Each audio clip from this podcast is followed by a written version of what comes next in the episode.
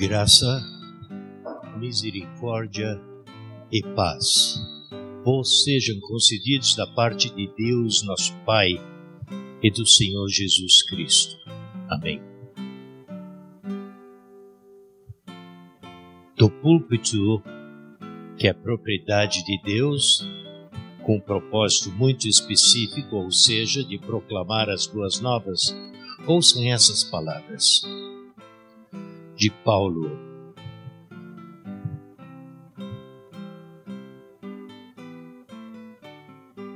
Concluímos, pois, que o homem é justificado pela fé, independentemente das obras de Deus.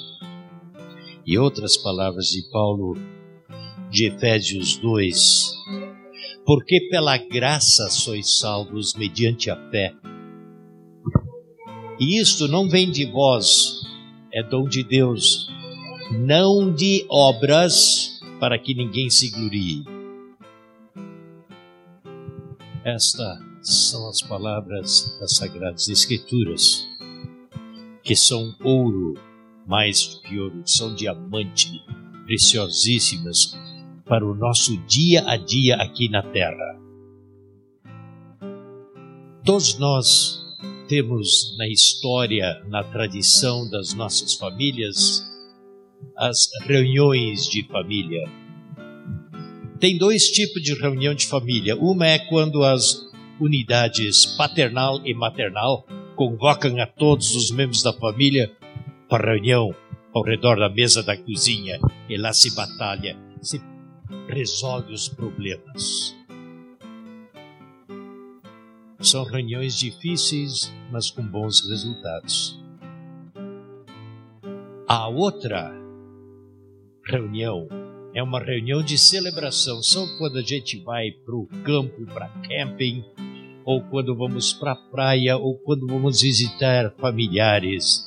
É uma reunião para celebração. Um dia no céu, houve uma reunião em família. E o pai disse: Vem cá. Olhem os nossos filhos, eles estão com problemas. Os meus filhos têm problemas e só tu, meu filho amado, podes resgatá-los. E o filho disse: Sim, pai, eu vou. E ele veio e deu a sua vida para resolver o nosso problema do pecado. A morte eterna, por causa do sacrifício de Cristo na cruz, se tornou uma doença curável. E Deus disse, Espírito Santo, tu vais habilitar as pessoas a crer em mim, porque se elas não têm fé em Cristo como seu Salvador, elas continuam no seu pecado e condenadas à morte eterna. Tu, Espírito Santo, habilitarás as pessoas, não as forçarás, mas habilitarás. Deus nunca força ninguém. Ele nos criou livres à sua imagem e disse: aqui estão os termos essas são as minhas normas. Vocês podem comer de todas as frutas, de todas as árvores, mas não daquela árvore do bem, da vida. Satanás processou a serpente, se apoderou dela e, através da serpente, enganou a Eva e o Adão. Que pena, né? Que vocês não podem comer nenhuma dessas frutas deliciosas. Ah, que estratégia! E a Eva disse: Espera aí, não foi isso assim, não é bem assim. Ele disse que nós podemos comer de todas, menos aquela. Te imagino Satanás coçando a cabeça. Ah, agora peguei. Ele não quer que vocês comam daquela árvore, porque daí vocês vão ser como ele, infinitos em poder e sabedoria, vão viver na glória. E o contrário aconteceu. Despencaram no pecado, caíram na tentação. E o pecado, condenado por Deus, nos afasta de Deus. E o que, que eles fizeram? Fugiram da presença de Deus, se esconderam. E o que, que Deus diz? Ah, é? Ah, é? Vocês querem ir com Satanás? Então vão, vão de uma vez. Não! Deus se torna o primeiro evangelista. Vai atrás deles e diz: Onde estão? Como se não soubesse. E Adão disse: Nós nos envergonhamos porque estávamos nus e nos escondemos. Deus disse: Vocês comeram daquela árvore. O Adão empurra, dá a culpa para a mulher. Foi esta mulher que tu me deste. E eu uh, peguei e comi. Ela que me deu do fruto. Adão, o que, que fizeste? Não? Foi a mulher. E a mulher disse: Não, foi a serpente que me enganou. E Deus as perdoa. Perdoa essas pessoas que o abandonaram. Pessoas como a Maria, o João, a Lúcia e o Benedito, e você e eu. Jesus vai à cruz e vai atrás de nós. Vinde a mim, todos os que estão cansados e sobrecarregados, e eu vos aliviarei. Este é o Jesus. Então Jesus veio ao mundo, morreu por nós, ressuscitou e disse aos seus discípulos: Como o Pai me enviou, assim eu vos envio. Como o Pai me enviou, assim eu vos envio. Recebei o Espírito Santo e ele soprou sobre eles. Lembra que lá no princípio, quando Deus fez uma, uma cova, um sepulcro na terra e retirou uma a terra e formou Adão, ele soprou nas narinas do homem o hálito da vida. Agora Jesus sopra o hálito da vida espiritual nos discípulos e eles vão mundo afora. Pouco antes da ascensão, Jesus diz aos discípulos: Toda autoridade me foi dada. Agora, ide por todo mundo e fazei discípulos de todas as nações, batizando-os em nome do Pai, e do Filho e do Espírito Santo, ensinando-os a guardarem todas as coisas que eu vos dei. Estão com medo? Vão se mijar? Não. Eu estarei convosco todos os dias até a consumação do século. Como é que a gente não iria querer ir e fazer discípulos. E os discípulos foram mundo afora. Foram expulsos da Judéia, daí alguns foram para Caia, outros para Macedônia, outros para Roma, outros terminaram na Etiópia. Foi se espalhando por todo o mundo e fizeram discípulos e fizeram discípulos, até que alguém teve a ideia gozada lá em Roma de ser mais do que o resto ele se apropriou de poder. E foi assim por mais ou menos 1053 anos. No ano de 1053 houve a grande, o grande esqui, a grande separação da igreja grega oriental e a igreja romana, católica romana. Na igreja oriental, eles ficaram firmes ao ide fazer discípulos, mas não em Roma. Em Roma a igreja se tornou uma, uma máquina de fazer uma usina de dinheiro. Não tinha mais nada a ver com os apóstolos. E Deus foi deixando entrar no que nós chamamos de era das trevas ou era negra, as, a idade média analfabetos, acreditavam o que lhes era dito pelo ouvido. Não podiam estudar ou ler a Bíblia. O que, que lhes era dito, eles acreditavam. E o que, que lhes era dito? Sede bonzinhos, aí vocês vão entrar no céu. Tem que fazer isso, isso, isso e aquilo.